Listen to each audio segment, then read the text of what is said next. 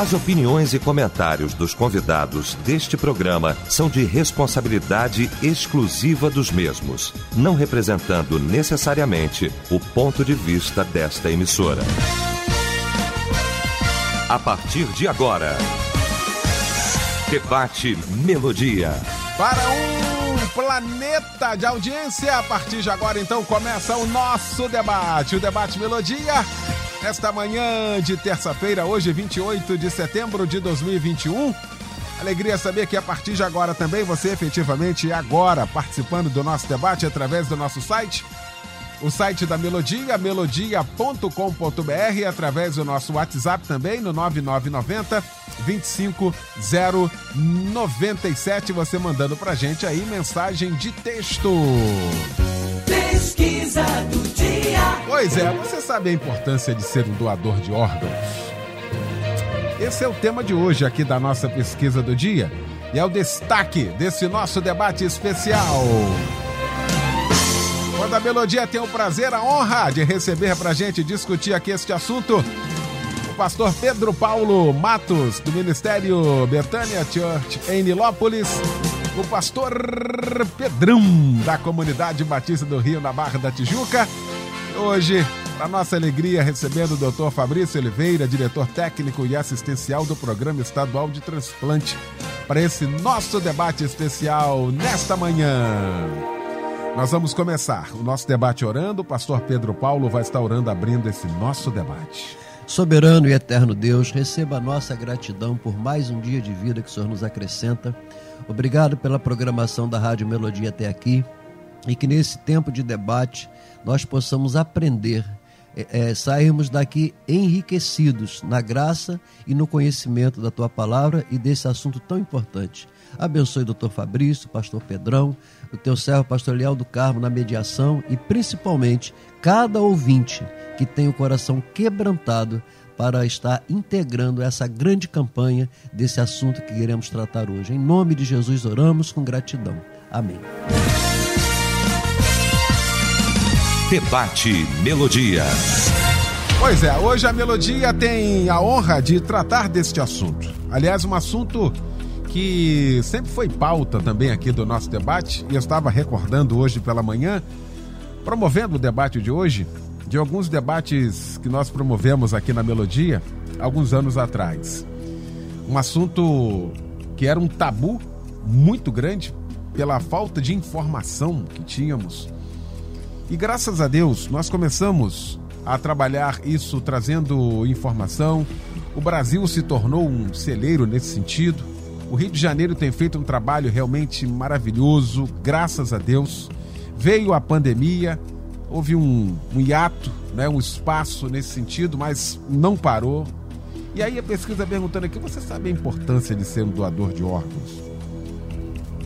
Estamos vivenciando o setembro verde e é verde por causa da esperança. A gente tem esperança de um dia ter toda a população brasileira conscientizada sobre esse assunto, tendo a consciência da importância de ser um doador. E aí a pesquisa hoje aqui a nossa pesquisa parcial, você sabe a importância de ser um doador de órgãos? Nós estamos com 80% dizendo que sim, mas 20% dizendo que não. E aqui está a importância do nosso debate nesta manhã. É bom poder receber meu amigo, meu querido pastor Pedrão. Tá bom, irmão? Graças a Deus, Eliel, super bem, né? Pela, pela misericórdia de, de Deus. Bom, eu fico até surpreso em 80% saber da importância, mas eu gostaria de saber quantos de fato são doadores é. registrados em seus documentos, né? Então as pessoas não conseguem ter essa, essa noção. É importante, mas o meu não dou. Entendeu? É importante para os outros, né? Porque a gente que é evangélico sabe que tem muitas pessoas que são extremamente fundamentalistas nas suas é, interpretações bíblicas, né? Algumas em que o mundo só tem seis mil anos, que é a datação aí, vamos dizer, aproximadamente da criação do mundo, Moisés, etc. e tal. E algumas pessoas também é, fogem quando a Bíblia não fala claramente é sobre um determinado assunto. Bom, Vamos nos lembrar que a Bíblia foi escrita há mais de dois mil anos, podemos até botar quatro mil anos, né? Se a gente começar a pegar em Moisés. E não tinha nem a perspectiva de uma cirurgia que fosse uma cesariana, né? Então as pessoas, o remédio que tinha à época era água, água, azeite para passar nas feridas, vinho para algum problema estomacal e já começava a complicar. E eram os curandeiros fazendo experimentos com, com, com folhas, né? Que se fosse nos dias atuais, eles seriam processados porque não haveria comprovação científica, pegar uma erva, né? E tentar ajudar o próximo. Mas a gente vê essa questão da importância. Uma coisa, por exemplo, é a pessoa falar que ama a Deus. E outra é obedecer a Deus. Então, amar a Deus todo mundo ama, até o diabo. Agora, viver uma vida, porque guardando os mandamentos e obedecendo, esse é o que ama.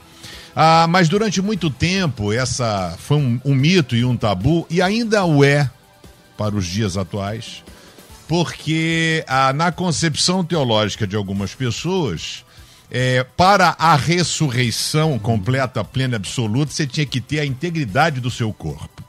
Então, isso foi durante muito tempo, inclusive a Igreja Católica, é, por exemplo, teve um grande reformador, talvez um dos primeiros, chamado John Wycliffe, na Inglaterra, que sempre a briga do reformador era a democratização da Bíblia, era pegar a Bíblia e entregar na mão do povo, e não somente dos sacerdócios.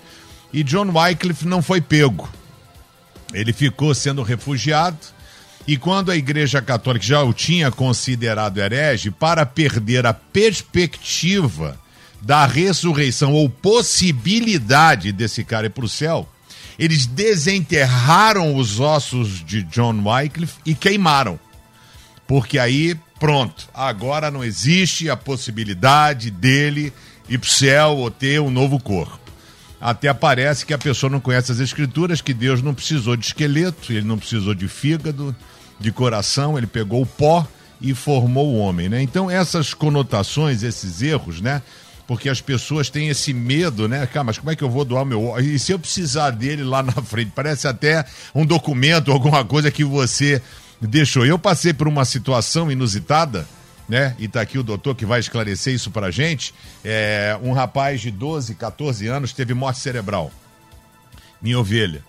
E aí eu fui nessa, nessa fui lá visitar. Eu estava em São Paulo, vim de carro, correndo, voltei, fui para o hospital e não, não tinha sido diagnosticada a morte cerebral, teve a morte cerebral. Estou falando aí, talvez de uns, uns 10, 12, 13 anos atrás. Aí, imediatamente, e aí é o papel do Estado, chega uma pessoa que é da, da questão de doação de órgãos. Ó, tem uma pessoa sobre doação de órgãos. Foi declarada a morte cerebral, tinha os amigos dele.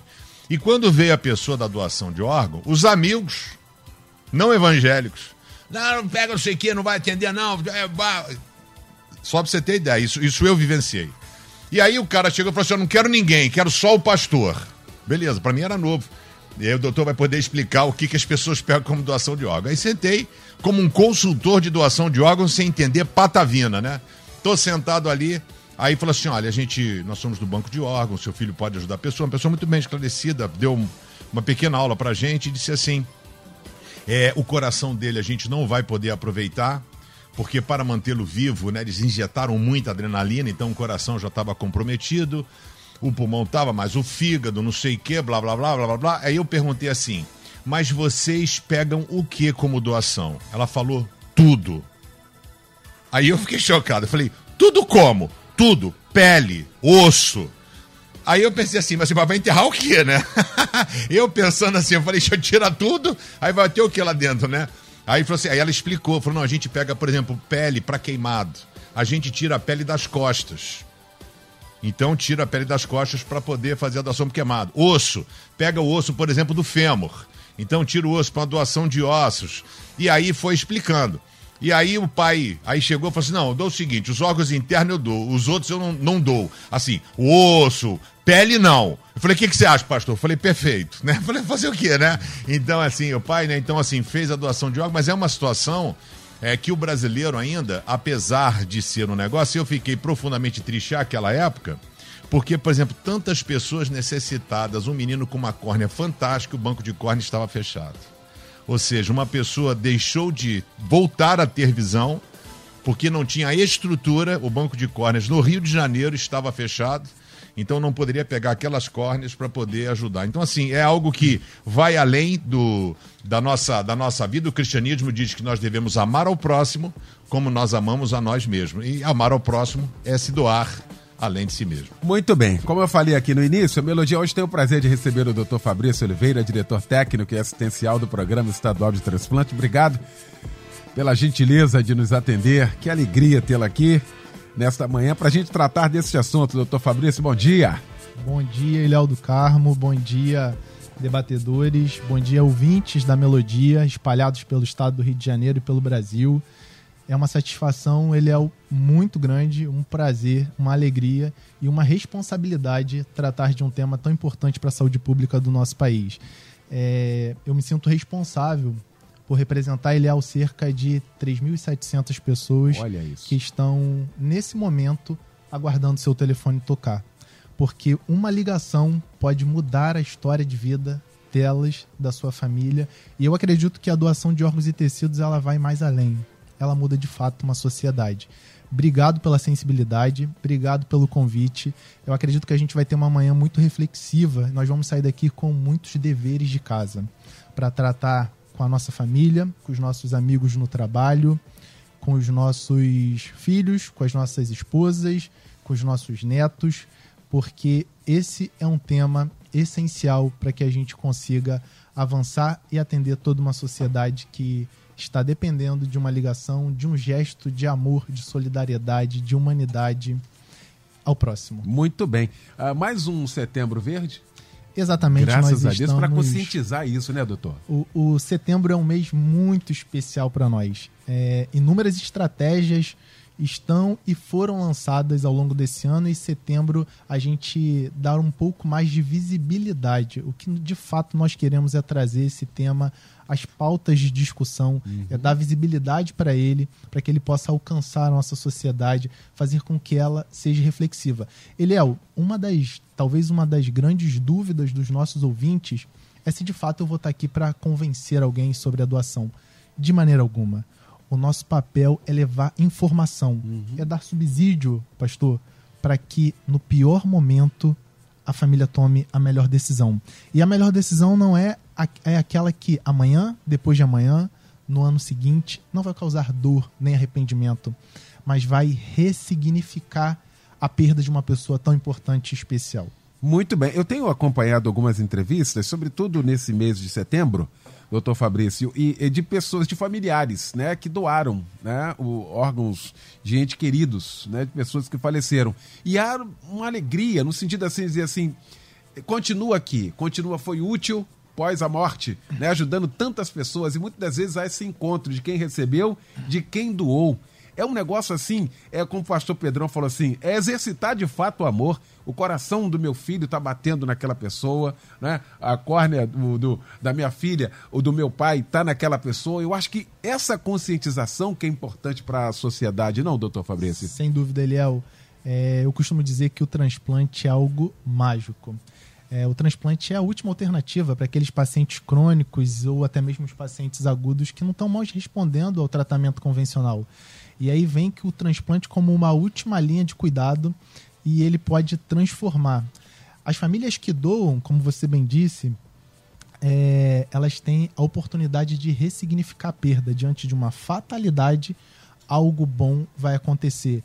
E os estudos científicos eles comprovam que as famílias doadoras elas conseguem lidar melhor com o luto da perda.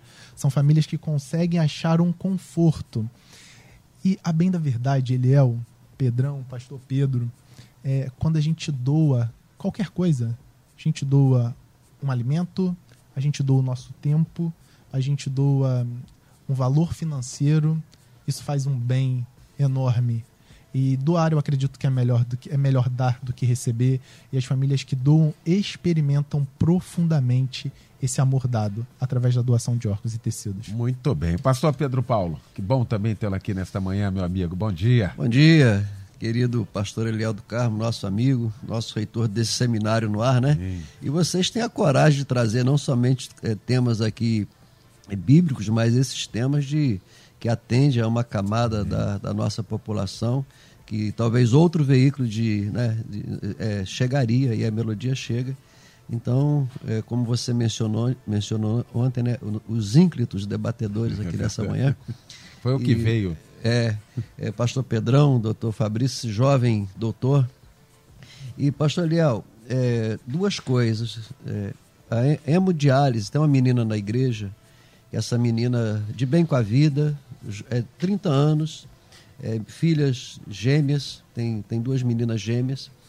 E essa menina simplesmente, a vida dela se tornou é, uma verdadeira via cruz. Um, eu não ia, ia, falar uma palavra mais pesada aqui, mas não vou falar não. Mas ela a, acabou a vida, perdeu emprego, perdeu dignidade, perdeu tudo por causa de hemodiálise.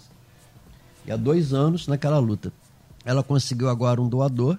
E assim, talvez há três meses atrás, a vida está voltando a ter sentido. Estava é, lendo ontem, em Jundiaí, essa semana, um jovem de 19 anos teve um acidente de moto. E aí, na hora, a, a mãe foi procurada e aquela mãe, 19 anos, ele uma, vê o filho morto com 19 anos. E aí ela disse assim: Não, eu quero, eu autorizo a doar. E abençoou sete pessoas. Olha, e aí ela estava dando a entrevista, exatamente o que o doutor Fabrício falou. Ela está dizendo assim: Eu vou lidar melhor porque eu vou sentir que ele não morreu é, vou sentir que ele deu vida para alguém. Então, eu achei isso interessante, foi exatamente assim, as vésperas da gente tratar desse tema. E na Bíblia, pastor é, não fala para ser doador, mas a Bíblia fala de algo muito maior. Em 1 João 4,11 diz assim: Amados, se Deus de tal maneira nos amou, devemos nós também amar uns aos outros. A doação de órgãos, e nós estamos aqui nessa para convencer ninguém a doar, mas estamos aqui também para convencer as pessoas a mudar de, de, de opinião, sim. Porque depende exclusivamente da família. Não existe é, pré-documento que possa obrigar a doação. Uhum. Se a família falar que não, é não. E se a família falar que sim, então é sim. E os desafios, né? E aí o doutor é, Fabrício que corrija aqui, que nos ajude, é baixa quantidade de doadores, né? é, baixo, tem pouquíssimas pessoas que são doadores. A, a, a quantidade de, de 6 mil pessoas entrevistadas, é para uh, famílias entrevistadas, 2.700 negaram. Olha aí. Poderiam, 2.700 pessoas poderiam, multiplicando isso por 7, né? Olha quantas pessoas sairiam dessa fila, de quase 50 mil pessoas também. Não sei se essa estatística está correta, 50 mil pessoas na fila hoje para doação. Né? Então, essa baixa quantidade de doadores, a, precisa, a igreja pode mudar isso, porque é um tabu, né, pastor? É um tabu. Quando nós falamos de ressurreição, tem gente que larga as interrogações, eu não vou deixar nada, como é que eu vou ressuscitar sem um órgão tal? Gente, isso é tudo pó, vai voltar ao pó. A ressurreição vai ser de um corpo glorificado, não tem nada a ver com esse corpo. Eu não vou mais usar óculos. Eu não vou mais andar mancando por causa da hernia de disco. Vai ser um corpo glorificado. Os preconceitos que existem, né, pastor Léo? E a, a, precisa da autorização familiar, né? Tem uma lei, a lei é, 9.434, que estabelece isso. Tem vários projetos no Senado para tentar mudar isso, né? tentando mudar essa, essa questão, mas tem apenas 87 anos no Senado. Vamos ver quantos anos eles vão terminar para é, reavaliar uma lei antiga e modernizar essa questão, uma, que é uma questão até de saúde pública, né, pastor? É, é uma questão de generosidade, né? De compaixão, de misericórdia. É verdade. Ah, aproveitar bastante aqui o doutor Fabrício Oliveira para a gente ah, falar mais sobre esse assunto. O Carlos Augusto, ele diz assim: ah, então, esse tema é super importante. Vai me ajudar muito de como fazer para ser um doador. Eu, desde criança, tenho esse sonho. Fizemos uma campanha aqui em Cachoeiras de Macacu para sermos doadores de medula óssea e conseguimos 2.766 cadastros no Redome. Faço parte do banco de dados, porém ainda não tive o prazer de ser contemplado para doação. Deus abençoe. Aí, obrigado, Carlos Augusto, pela participação aqui com a gente. Doutor Fabrício, efetivamente, o que é preciso para ser, um doador de órgãos? Então, Léo, a doação no Brasil é considerada consentida. Ou seja, eu faleço, um familiar meu de primeiro ou de segundo grau é que vai tomar essa decisão. Hoje não tem nenhum documento que a gente possa deixar identidade, CNH, a gente deixar algo lavrado no cartório. O que vale é a decisão da família, o consenso familiar. Isso está desde 2001. É, então, o nosso apelo é que as pessoas falem, manifestem o seu, seu desejo em vida. E o que eu percebo na prática, Eliel, ao entrevistar, ao acolher, ou abordar uma família é, que está em vigência de um protocolo de morte encefálica, é que a decisão do seu familiar manifestada em vida tem um peso. E o que eu percebo também, Eliel, é que aquelas pessoas que não sabiam o desejo do seu familiar manifestado em vida, elas sofrem duplamente sofrem pela perda uhum. e sofrem porque elas precisam tomar uma decisão na qual elas não sabem qual decisão tomar. Por isso é importante a gente levar esse tema às nossas escolas, às nossas igrejas, à sociedade civil de um modo geral, para que de uma forma consciente a gente manifeste o nosso desejo, a gente verbalize a nossa vontade, a gente entenda o processo do ação transplante. É... E os estudos também comprovam, Eliel, que é, não há nenhum malefício para o doador. O doador é de órgãos e tecidos submetido a uma cirurgia, hum. como uma cesariana, como uma apendicectomia ou uma outra cirurgia qualquer. É, não há nenhum impedimento da gente sepultar o nosso familiar com todas as cerimônias dignas, sem que ninguém saiba que ele foi um doador, a não uhum. ser que a uhum. gente manifeste que ele doou órgãos e tecidos. Há um benefício, então, para a sociedade, há um benefício para a família que doa porque ela acha um conforto diante de uma perda irreparável. Muito bem. Quantos órgãos um doador falecido pode doar, doutor Fabrício? É, um doador falecido de morte, de morte encefálica, com diagnóstico de morte encefálica, ele pode salvar até oito vidas com seus órgãos sólidos e melhorar a qualidade de vida de aproximadamente 50 pessoas, com córneas, ossos e pele. É, e aí a gente consegue.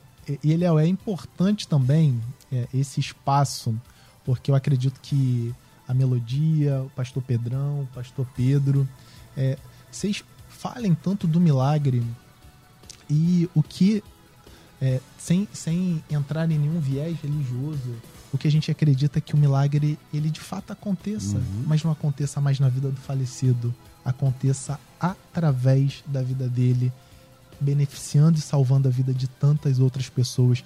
De fato, para mim isso é um milagre. Muito bem. E em vida, o doador em vida? O doador vivo, é, ele pode doar desde que ele tenha uma boa qualidade de vida, que ele tenha exames laboratoriais é, em dia, ele pode doar um rim, ele pode doar parte do fígado e ele pode doar parte do pulmão também. É, nós temos essa modalidade doador vivo, que também é chamado de doador aparentado, ou seja, é, entre os familiares até o quarto grau na linha. É, e se não for aparentado, ele pode também, através de uma decisão judicial, para que não configure nenhuma relação de interesse, uhum. ser um doador é um gesto de extremo altruísmo e de amor profundo. Ele é o profundo amor ao próximo. Muito bem. Pastor Pedrão, o que a gente está discutindo aqui, a gente fala tanto de amor, a gente fala, é, isso deveria ser difundido, ou pelo menos avisado, ou conversado, ou trazido isso no seio também da igreja, nos grupos. Às vezes em família, a gente fala de tanta coisa em família esse é um assunto que deveria estar na pauta, né? Ó, galera, ó, se eu falecer aqui, eu sou doador. Pronto, tá, tá registrado.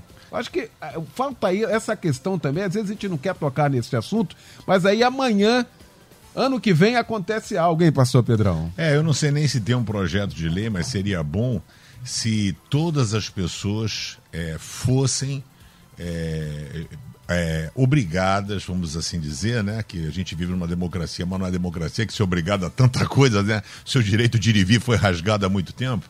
Mas que fosse obrigatório que você já nascesse doador de órgãos. E, porventura, se a pessoa não quer, ou por motivo religioso, ou por alguma coisa qualquer, que ela venha a, a, a bloquear isso, né? Então, porque essa questão, até o psicológico aqui, que o, que o doutor citou, é você saber que você tem um pedaço do seu de um parente seu, né? Ou seja, que o seu parente trouxe vida para uma pessoa. Então, isso, assim, numa, num, num, sentimento emocional de uma alegria, de você saber que um pedaço da pessoa ainda continua, né? Então, isso psicologicamente eu acho que faz muito bem, né? Existe até uma substância no organismo quando a pessoa faz uma, uma uhum. ação como essa, né? Quando você ajuda o próximo, seja uma cesta básica e tal. E também o que ele colocou, né? Por exemplo, o pulmão essa questão do rim, essa questão. E acho que a medula também pode ser doada, né? Isso é vivo, pode, né? Pode sim. Isso, é. Que aí até eu fiquei na dúvida, porque é o rim, né? O rim. É porque o fígado se. É o único órgão que. Se regenera. É, se, se regenera, regenera cresce. A medula entraria no campo de tecidos que podem ser doados. Ah, entendi. Então, assim, que aí eu, eu conheci, por exemplo, um amigo é, que ele doou, é minha ovelha hoje, ele doou um rim para um amigo. Quer dizer, num ato de altruísmo, assim, espetacular, porque é, nós somos egoístas, né? Você fala assim, pô, eu tenho dois, eu dou uma, vai que o outro pifa, né? Então é. Ah, aí. Muito interessante a sua colocação, Pastor Pedrão. É, aos doadores vivos, uhum. é, a partir do momento que eles doam, eles ganham ele é uma pontuação hum. na, no cadastro único de transplante. Ou seja, se em algum momento ele entrar com uma falência renal, ele é priorizado. E eu Não, acho isso é. muito justo. Tá vendo aí que informação boa? Importantíssimo, tá vendo?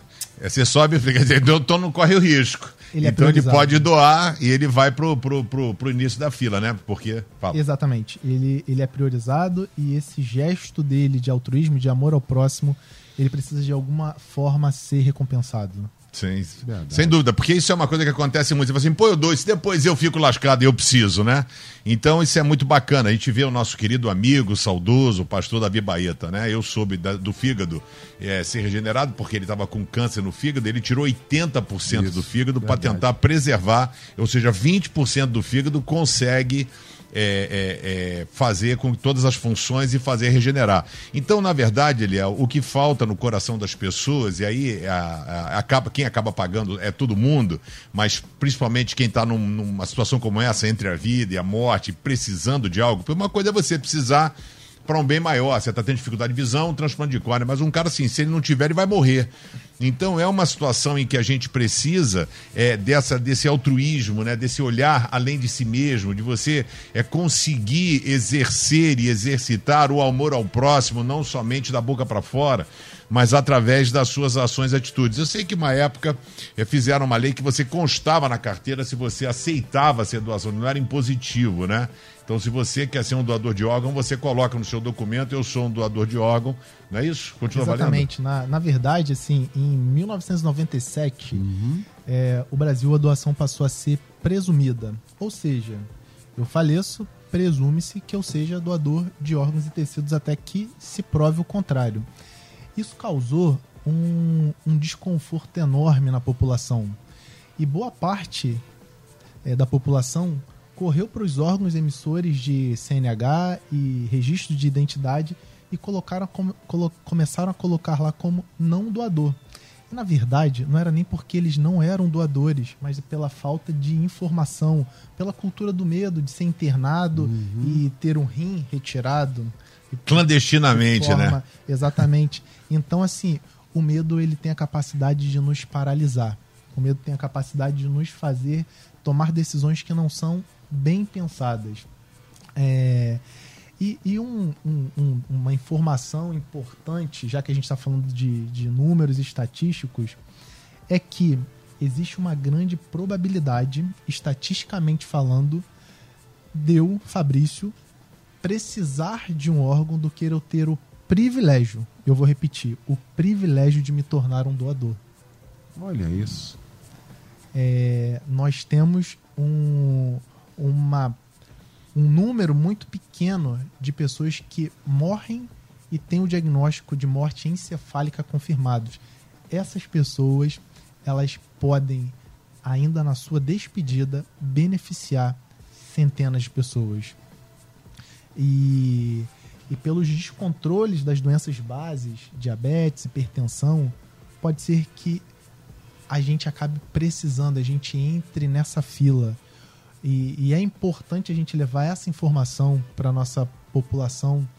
É, é um momento de reflexão, não é de convencimento, mas da gente mostrar que a gente pode ajudar o próximo até mesmo na nossa partida. Muito bem, deixa eu fazer o seguinte, deixa eu ir pro intervalo rapidinho, a gente volta em um minuto com a segunda parte e eu quero você participando aqui com a gente. Estamos apresentando Debate Melodia. Pois é, de volta com o nosso debate Melodia especial nesta manhã. Você sabe a importância de ser um doador de órgãos? Discutindo aqui este assunto com o pastor Pedrão, com o doutor Fabrício Oliveira, diretor técnico e assistencial do Programa Estadual de Transplante, e também com o pastor Pedro Paulo Matos. Pastor Pedro, essa primeira parte, viu quantas informações viu qual a importância disso? E os ouvintes aqui dizendo assim: olha, de fato, acabei de ter essa informação aqui. Estou mudando aqui a concepção que eu tinha. Olha como é importante essa questão da informação chegar, né, pastor Pedro? É muito importante, pastor Liel, e esse papel da, da rádio é, de promover isso é importantíssimo. E nós, né, é, nós que eu digo assim, nós pastores, nós estamos lá no centro lá do furacão. É verdade. Lá quando está enfermo, quando morre, quando vai para o hospital, nós somos as pessoas mais próximas da família. Então a nossa opinião é, não é também de manipular nada, mas de esclarecer as coisas, ela é fundamental para tirar exatamente essa questão. O, o, quando foi falado da. O pastor Pedro falou. Alguém vai para o hospital e lá eles podem fazer o que quiser com meus órgãos. Isso causou um medo muito grande na época, eu me lembro disso. Né? Questão, e existe, né? Cá para nós. O nosso país é um país corrupto, sei lá o que eles vão fazer. Então, a, a lei veio para é, colocar a família para tomar essa decisão. E outra coisa, pastor Léo, eu gostaria até que o doutor Fabrício ele falasse um pouco sobre a, a morte encefálica, que tem muita gente que tem dúvida nisso. Ah, mas o coração está batendo. Ah, mas os outros órgãos ainda estão funcionando. Então, a, a pessoa fica com consciência pesada de autorizar um, um, uma retirada de órgão com a possibilidade da pessoa voltar a viver. Então, a morte encefálica, né, pelo que a gente sabe, eu como leigo, ela depende de exames, ela depende de especialista. Não é qualquer um que vai chegar e dizer, não, a, a, morreu, tal. Não é. Então, é, é, essa é uma grande dúvida que o povo tem sobre morte encefálica. Muito bem. Doutor Fabrício, até porque tem um período, 48 horas após, tem um período de espera até para certificar disso, alguma coisa assim, não é isso, doutor? Sim, sim, Léo. A, a morte encefálica, ela é a morte propriamente dita. É, e não existe, Pastor Pedro, nenhum caso relatado na literatura que prove que alguém com o diagnóstico de morte cefálica tenha tido algum reflexo inespecífico. É, é uma, é, é, a gente está falando de um, de, uma, de um diagnóstico tão complexo que, para que ele seja confirmado, inclusive, importante da gente levar isso para nossa sociedade, é, a única, é o único diagnóstico, Eliel, que precisa ter uma força de lei. A gente não precisa diagnosticar pneumonia com uma lei, a gente não precisa diagnosticar tuberculose com uma lei, são protocolos. Mas a morte cefálica trata de uma questão tão séria que vai mexer tanto no núcleo de uma família é, que tem uma lei que rege todo esse protocolo. A gente precisa obedecer um tempo mínimo de intervalo entre um exame e outro médicos diferentes precisam fazer todos os testar todos os reflexos, aqueles reflexos primitivos que nós temos ao nascer, tossir, piscar, minimamente respirar. E além disso, no Brasil, além dos dois exames clínicos, um médico e outro médico devidamente capacitado e ou habilitado, a gente tem um método gráfico. O que, que é isso? O eletroencefalograma ou um Doppler transcraniano para de fato provar que não existe mais fluxo cerebral.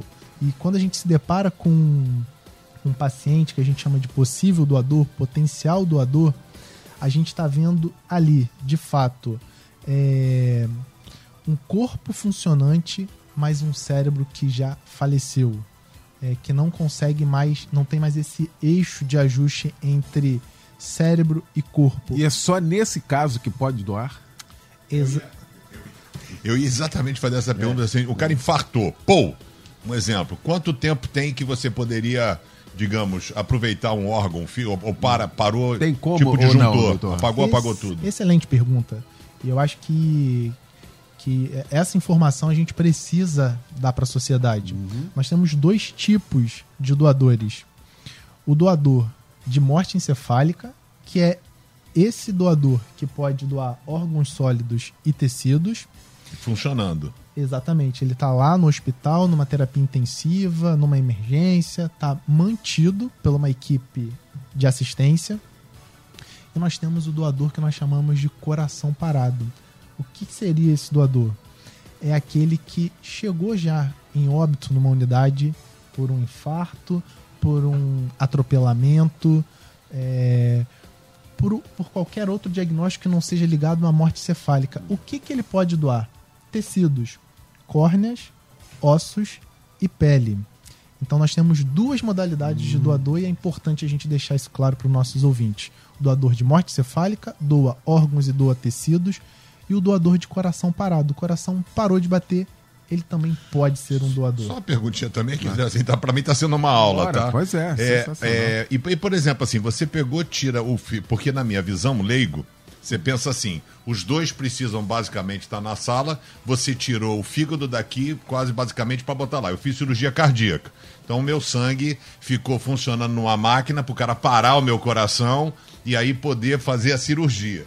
E no caso ali, por exemplo, não, a gente vê às vezes o pessoal com, botando na geladeira. Como é que funciona isso? O fígado, o cara tira, coloca, quais são as coisas que não, não precisam ser colocadas? Eu pensava, você tira e tem que colocar funcionando. Ele pode ter um prazo. Ou como é que funciona? Qual é o prazo de um, de um, um rim, por exemplo, ser transportado para um lugar, um fígado? Quanto Bacana. tempo ele sobrevive para E, ser? e, e- e esse questionamento do, do pastor Pedrão me remete à nossa lista. Porque eu acho que também seria uma, uma outra dúvida dos nossos ouvintes e dos nossos debatedores, Sim. que é como que funciona a lista. Aí depois eu vou chegar nessa, nesse outro questionamento. Pastor, é, vamos imaginar que nós quatro aqui estamos esperando um transplante. Como que funciona essa lista de espera? A lista de espera prioritariamente seria pelo nosso tempo de inscrição. Eliel se inscreveu, inscreveu, ele é o número 1. Pastor Pedro se inscreveu, ele é o número 2. Pastor Pedrão se inscreveu, ele é o número 3. E eu sou o número 4. O que, que vai alterar essa lista? A compatibilidade. E é aí que a gente percebe que no transplante, na doação, não, não tem como ter é, alteração de posição na fila, porque quem vai receber é o mais compatível. O Eliel é o mais compatível, ele passa, por mais que ele esteja em quarto, ele passa por primeiro, porque ele tem a menor chance de rejeitar aquele órgão que foi ofertado. O que vai alterar essa posição é compatibilidade, medidas antropométricas e prioridade. Se o pastor Pedrão ele tiver mais grave do que todos nós, e aí por uma questão mesmo de bom senso, ele passa à frente de todos nós, porque a minha cirurgia teoricamente seria eletiva. Então, a lista no Brasil, ela funciona dessa forma e vale a pena também, Eliel, a gente ressaltar que a lista ela é única. Ela é gerenciada pelo Sistema Nacional de Transplantes em Brasília, mas ela é administrada por cada estado brasileiro. Até porque, como o pastor Pedrão questionou, existe um tempo, não teria como um coração chegar no Acre, saindo do Rio de Janeiro. Por quê? O coração ele só aguenta quatro horas fora de uma circulação do doador. O fígado aguenta por volta de 10 horas. Os rins conseguem chegar até 36 horas. Então, esse tempo, quando uma família diz sim em qualquer lugar do estado do Rio de Janeiro, nós de- de- deflagramos uma série de processos para que esse órgão chegue com a melhor qualidade no menor tempo possível. Ou seja, aí tem que contactar a pessoa que está na frente para ver se tem essa compatibilidade. É uma logística, né, é doutor? toda uma logística que a gente conta com muitos colaboradores, com a polícia militar, com o corpo de bombeiros, porque muitas das vezes nós vamos por terra, por muitas das vezes a gente vai de né? helicóptero, a gente precisa garantir que esse órgão chegue com a melhor qualidade no menor tempo possível, que de fato ele leve essa pessoa a ter uma história de vida mudada, que de fato ela volte e devolva de alguma maneira para a sociedade aquilo que ela recebeu, que é a vida. Muito bem. Agora, quem teve, por exemplo, algumas doenças tipo hepatite, covid, tem muita dúvida com relação a isso. A pessoa até que era doador, agora eu não posso mais, porque o sangue em si, o hepatite, quem teve hepatite, uma determinada modalidade, não pode doar. né? A questão do sangue e dos órgãos, doutor. Bacana, Eliel. Então, a, a maioria das doenças prevalentes na sociedade, como as hepatites, a Covid acima de 14 dias, a diabetes, a hipertensão, a tuberculose que já passou, tardia, elas não são doenças que contraindicam de forma absoluta a doação de órgãos e tecidos. Uhum. Ela pode contraindicar de forma relativa. É, então, a, a, a, prioridade é a gente fazer toda uma série de exames no, no doador, ver a compatibilidade dele com o receptor, porque de fato, Eliel, se alguém nesse momento tiver em gravidade, urgência zero para um transplante, e chegar um fígado é, de um de um doador com, com uma Covid já passada, é, não tem problema algum. Ele vai receber esse fígado e ele será beneficiado com essa doação. Então, a maioria das doenças elas não tem exclusão absoluta. É uma, é, é uma exclusão teoricamente relativa. Uhum. Nós vamos fazer uma série de exames e nós vamos avaliar a viabilidade de cada órgão doado. Muito bem. Existe algum custo para a família do doador, doutor? Não existe. Custo zero. Todo o transplante é, diagnóstico, é, retirada, o transplante propriamente dito é custeado pelo Sistema Único de Saúde, quer seja numa unidade do SUS ou quer seja numa unidade privada. A família não tem nenhum custo adicional. Muito bem, fico imaginando assim, doutor Fabrício, a, a, a emoção de vocês ali de quem recebe o órgão eh, transplantado ali, de poder contactar com a família do falecido. Como é que tem sido isso? Eu acho que acaba sendo o combustível, esse que gera toda essa gratidão, né? O, agradecimento, a forma, a maneira como se coloca como um abençoador na vida de alguém e alguém que foi abençoado. Acho que esse, essa é a relação, não é não, doutor? É, essa é uma das é um dos grandes questionamentos das famílias doadoras de poderem ter o privilégio de encontrar com os receptores. É, mas para que a gente pudesse promover esse encontro, nós teríamos que ter um trabalho psicológico, ele é o debatedores, ouvintes, muito é, é, profundo nos familiares que são os doadores, para que eles não façam transferências uhum. de enxergar o receptor como seu filho, como seu pai, como seu irmão, o lema que nós temos pregado hoje é de fato que uma mão dá, a outra não vê, e a gente percebe que as famílias elas sabem que tem alguém aí enxergando, que tem alguém aí correndo, que tem alguém aí que está voltando à, à atividade de trabalho, que está se planejando para casar, para estudar, para ter filhos, que de fato voltou a viver e viver é um milagre. E, e essas famílias doadoras elas conseguem contribuir para o milagre da vida. Muito bem. Doutor, é, pastor Pedro Paulo, você vê até nisso, é preocupação, não é? Ah, lindo, é, né? Dessa complexidade toda, é. não é? Até nisso pensou nesse. E isso é muito lindo, porque realmente não transfere aquele afeto, tem todo esse cuidado é. emocional, há aquela esperança, né? Eu ajudei, é, perdi, mas em compensação eu abençoei alguém. Abençoei quem? Não importa onde é quem, onde está, o que está fazendo, quem é. Eu acho isso aí lindo demais. E, pastor Eliel, é, a, a, gente, né, voltando a repetir, que vive lá na, na ponta com as pessoas, é, quem nunca passou por isso, talvez tenha dificuldade de entender a, a, entender a generosidade, a grandeza da generosidade de quem faz uma doação dessa. É, quem nunca passou por isso não vai entender, mas leia um pouco mais, procure saber. Tem até filmes que falam sobre essa complexidade, né? Você sai o helicóptero para um lado, a ambulância para o outro e chama fulano. Ah, e, e nos filmes nós podemos ver um pouquinho. Aquilo ali é, uhum. é um pouquinho né? Eu acho que não é nem 1% do que eles passam Verdade, nessa imagina. complexidade. Né?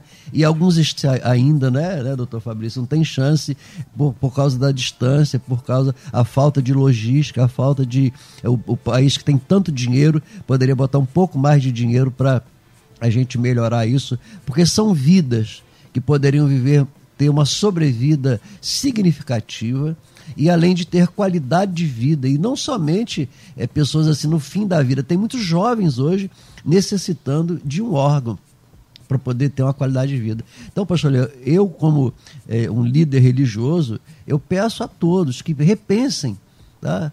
é, pensem sobre isso, leiam sobre isso, tá? para que você possa ter isso não uma, um tabu, é, mas uma coisa cultural, normal, de ser um abençoador no nosso dia a dia. Né? Muito né? bem, para corroborar aqui, ó, meu filho é transplantado renal há seis anos, hoje ele tem nove.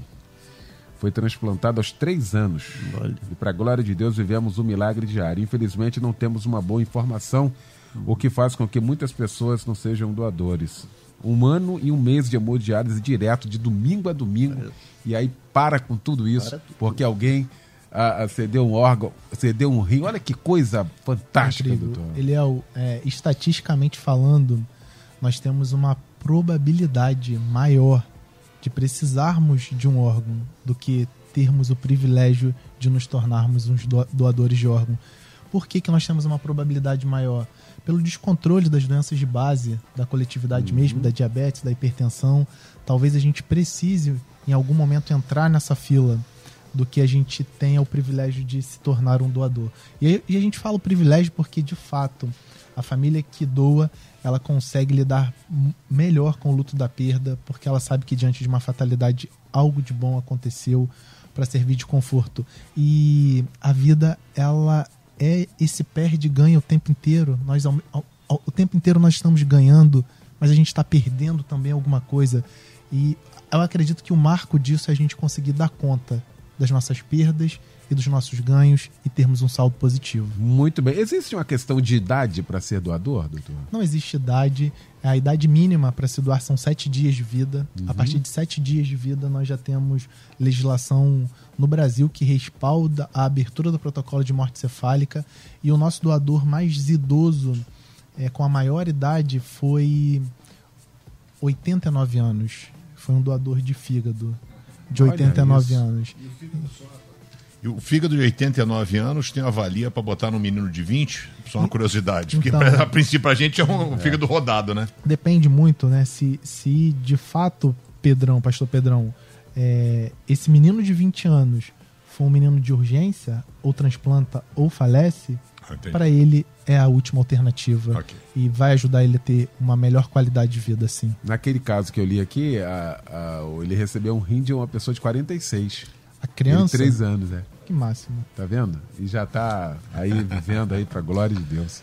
O transplante, ele é de fato fantástico. Ele consegue mudar a história de vida de uma família, de uma sociedade. E, e por isso a gente milita diariamente tentando levar essa bandeira, não convencendo as pessoas. A ideia não é convencer absolutamente ninguém, mas é fazer com que a família compreenda e dê poder, porque o poder de decisão ele é o debatedores, ouvintes, é da família. Sobre nós tem informação e a gente precisa levar informação para que aquela família tome a melhor decisão. E, e alguns, alguns números, né, assim, de, com relação à negativa, por que, que as famílias não doam?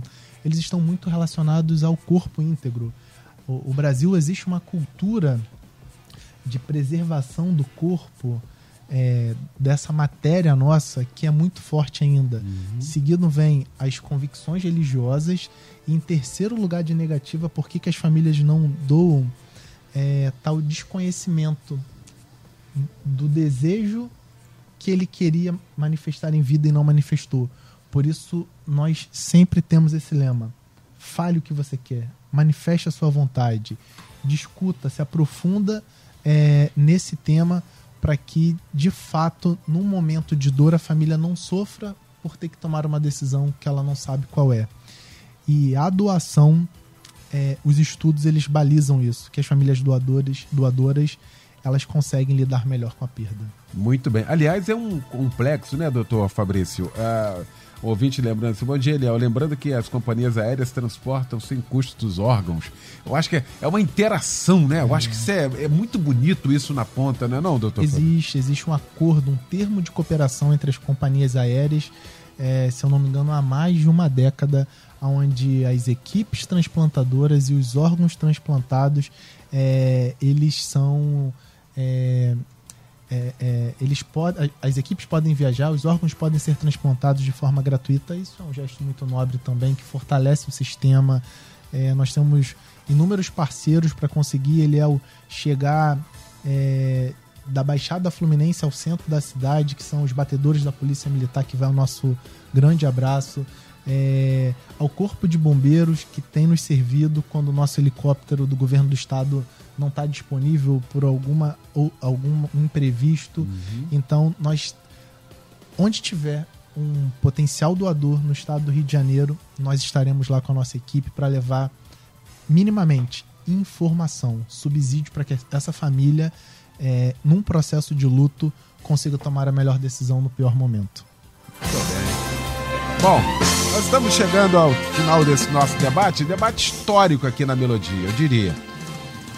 É, de tantas informações aqui, os ouvintes estão aqui agradecendo aqui e a gente, o nosso papel, o papel da rádio como formadora de opinião, né? E, e trazendo aqui informação. Nosso papel aqui de informar você e que você hoje tome aí a sua decisão.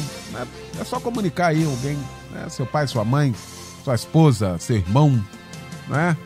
E ser um abençoador tanto em vida e após a morte, né? Morreu, mas está ali, tá, continuou o prolongamento ali, abençoando a vida de alguém. Pastor Pedro Paulo Matos, do Ministério Betânia Church, em Nilópolis, na rua Eliseu de Alvarenga, 1022 em Nilópolis, que fica para nós de reflexão nesta manhã, meu pastor? Ah, pastor, fica uma tremenda reflexão para nós é, tirar, tirarmos da nossa vida é, os tabus, né?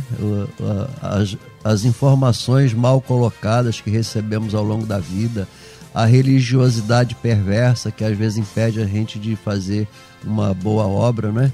Eu fui falar lá em casa que eu seria um doador, aí as minhas filhas querem os meus olhos aí. Eu falei, opa, é, os olhos que que é azuis, né? É, aí eu falei, ó, aí não vai. É só uma descontração.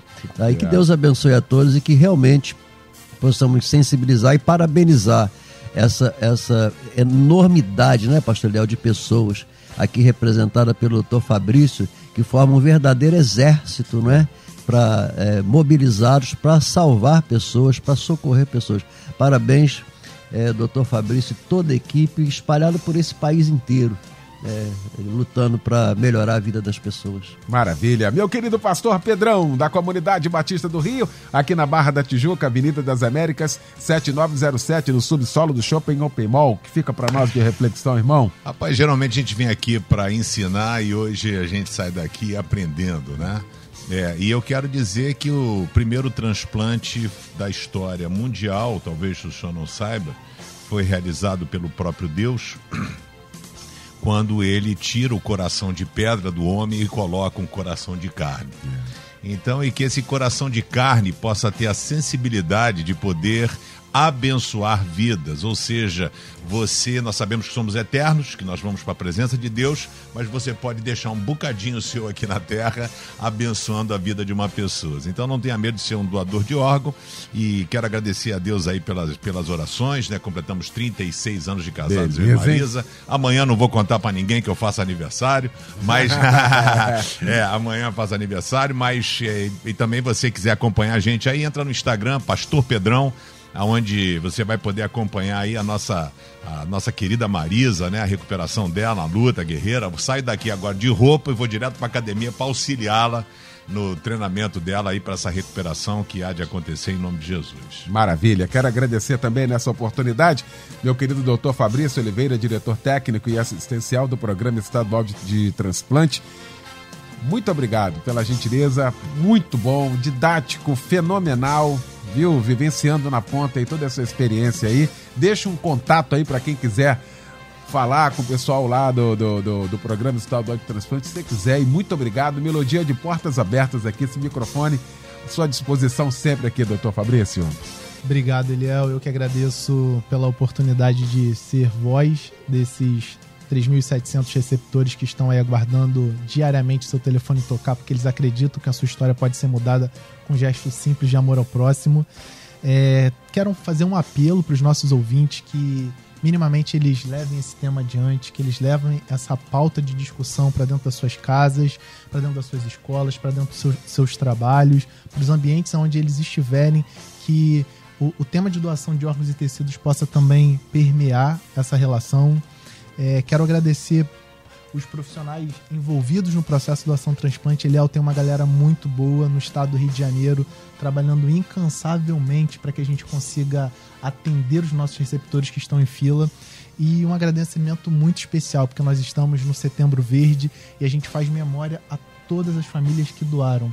E eu quero agradecer essas famílias que no pior momento elas manifestaram profundo amor ao próximo. É, doar é um gesto de solidariedade, de humanidade e de profundo amor a quem a gente não conhece, mas a gente sabe que a gente está ajudando alguém que tanto precisa. Muito obrigado, Eliel. Tenha uma boa semana a todos. Maravilha. Para você também. Quero agradecer aqui minha querida Carla Pereira, da Ilha. Obrigado, Carla. Seu empenho também.